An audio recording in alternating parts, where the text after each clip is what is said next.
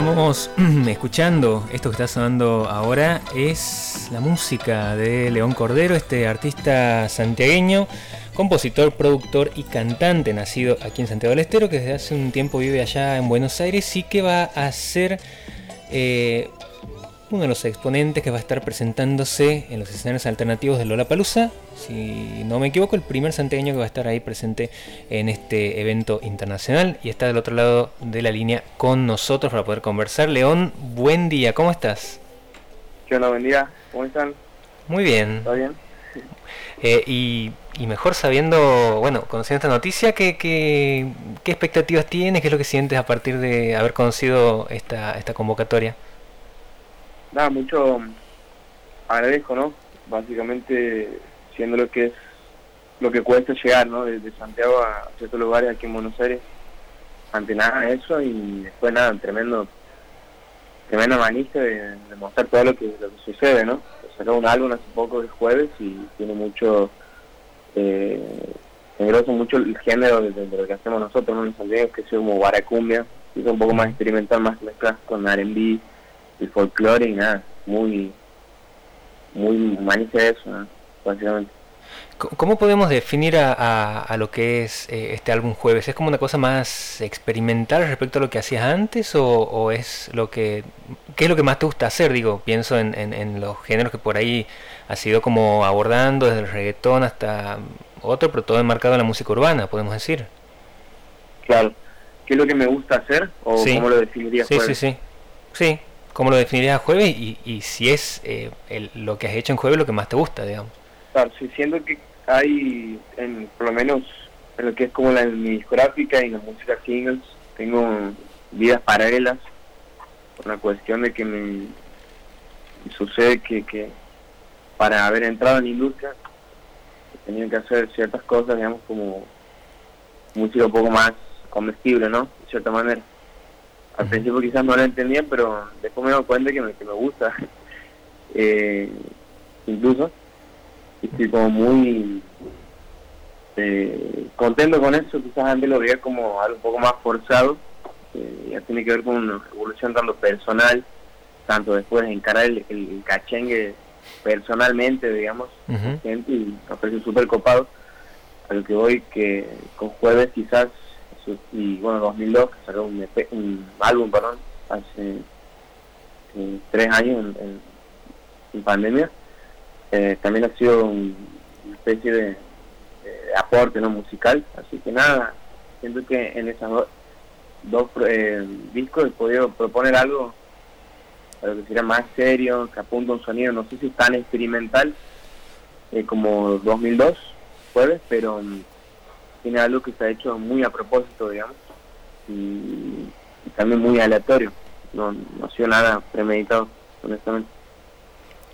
León, eh, cuando me, comentas eh, todo lo que se produces y generas a través de la música, ¿hace cuánto que te, que te has metido ahí en ese mundo de la música? ¿Qué era lo que se escuchaba por ahí en tu casa? Eh, ¿qué, qué, referencias tenías?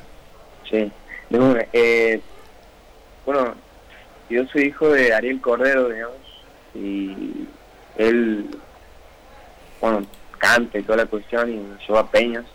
Nunca... ¿Canta folclore? Sí, él canta folclore. Tengo que admitir que a mí el folclore no me gustaba, aunque no parezca, digamos, de entrada a mí me pareció algo no que pues no lo entendía, era muy chico quizás y es como un fenómeno normal digo, de cualquier joven argentino principio era eso, nada más. Y yo siento que al alejarme de, bueno, al venir a Buenos Aires, como que empezó a, a entenderme, a conocerme ¿viste? un poco más. Eso es que me topé con el folclore. Eh, pero de meterme yo a, indagar, a investigar directamente. Eh, me parece que por ahí sigo formando, pero tenía, como te digo, de entrada toda la todo lo que yo me he nutrido de chico quizás inconscientemente me ayudó para entender, no sé, el, tres cuartos, me sale mucho más natural tocando en el piano, porque a veces un quilombo por ahí eh, tocar en otros tiempos, a veces tiene el, folclore, otras cosas, eh, en la composición más que nada, y, se lo debo mucho a, eso, haber tenido mi, mi infancia, apenas sales a la calle, bueno, ya que son de Santiago saben que, está la cultura en las calles, en todos lados, y, también básicamente por eso. León, buenos días. Eh, Ernesto te saluda. Eh, tu primer disco se llama 2002, que es el año de tu nacimiento, si no me falla la información. ¿Vos tienes 22, no? 20, ¿Cuántos años? voy a cumplir 21 en mayo. Vas a cumplir 21 en mayo, claro. Y decías recién, bueno, he tenido que este, hacer música más comestible para meterme en la industria. Te quería preguntar un poquito sobre eh, sobre el proceso creativo, porque mm, este, vos nos contabas sobre, sobre tus influencias, sobre la música que se escuchaba en tu casa. Em, eh, uno ve que la música hoy entra por otro lado, ¿no? ¿no? Uno no va a comprar el disco, sino que te entra por un video de YouTube, que tus videos son fantásticos, ¿no? Que entra también por ahí. Entonces, cantanos un poquito también de cómo es esa, esa entrada, cómo es el proceso creativo, no solo la música, sino también ese registro audiovisual donde tu trabajo tiene identidad propia ahí, ¿no? Claro.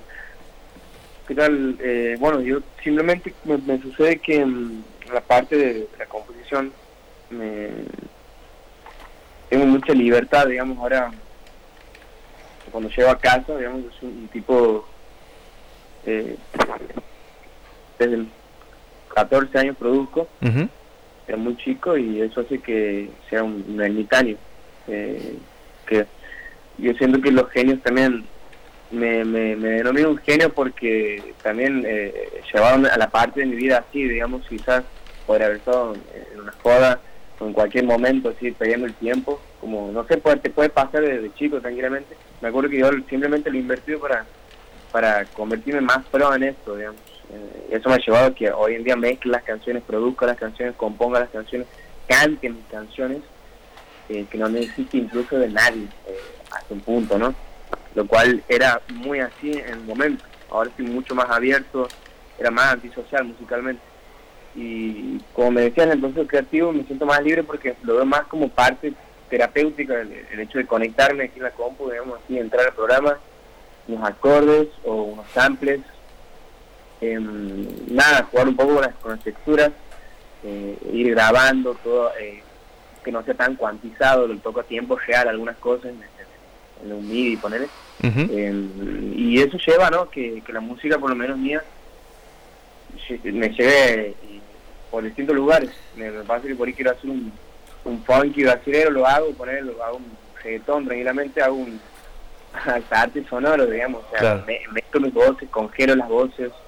Este, la verdad me ocupo de, todo ese espectro, ¿no? Que es bastante... Em, eh, en el momento que es el momento más divertido, te diría, porque después has visto como tienes toda la parte de la mezcla, ponerle ahí donde te empieza a volver loco. Empiezas a tener 40 tracks, ponerle y no sabes para dónde disparar, para dónde ver cuál, cuál es el norte, la etapa subtractiva. Es un quilombo, básicamente, así que un quilombo, bueno, lindo. Pero lindo, claro. Yo opto por tomarlo, pero, pero nada, es eso, es la parte musical, ¿no? Y, pero sabemos que también hay algo que muy innovador en el proceso de, composición de los, de los videos. Ah, sí. Este, mm, o sea, ¿cuál es la pregunta, perdón? Eso, que nos cuentes cómo, cómo hacen los videos, porque aquí Nico nos contaba fuera del aire, ¿no? Que hay algo que tiene que ver con este un, un procedimiento. Tiene como un movimiento ahí muy particular en cuanto a la conversión de las imágenes como una cosa más tridimensional, ¿no? Aunque parezcan como fotografías, hay, como un juego ahí. hablan de jueves, ¿no? De jueves, sí, del último. Ok. Sí, eh, básicamente es, ha sido un equipo convocado por Agustín Juárez, eh, un chico de Santiago que se encarga de hablar con, bueno, con, alguien de la fotografía, Joaquín Vega, digamos, crack, eh, Fran Pérez Roberto, o sea, eh, no, me acuerdo bueno, Ana Navas y todas esas cuestiones, digamos, que saben más de, lo que sería... No, yo estaba haciendo una tecnología de NVIDIA que se llama NERF, la captura, digamos, de, de objetos que sí o sí tienen que estar estáticos.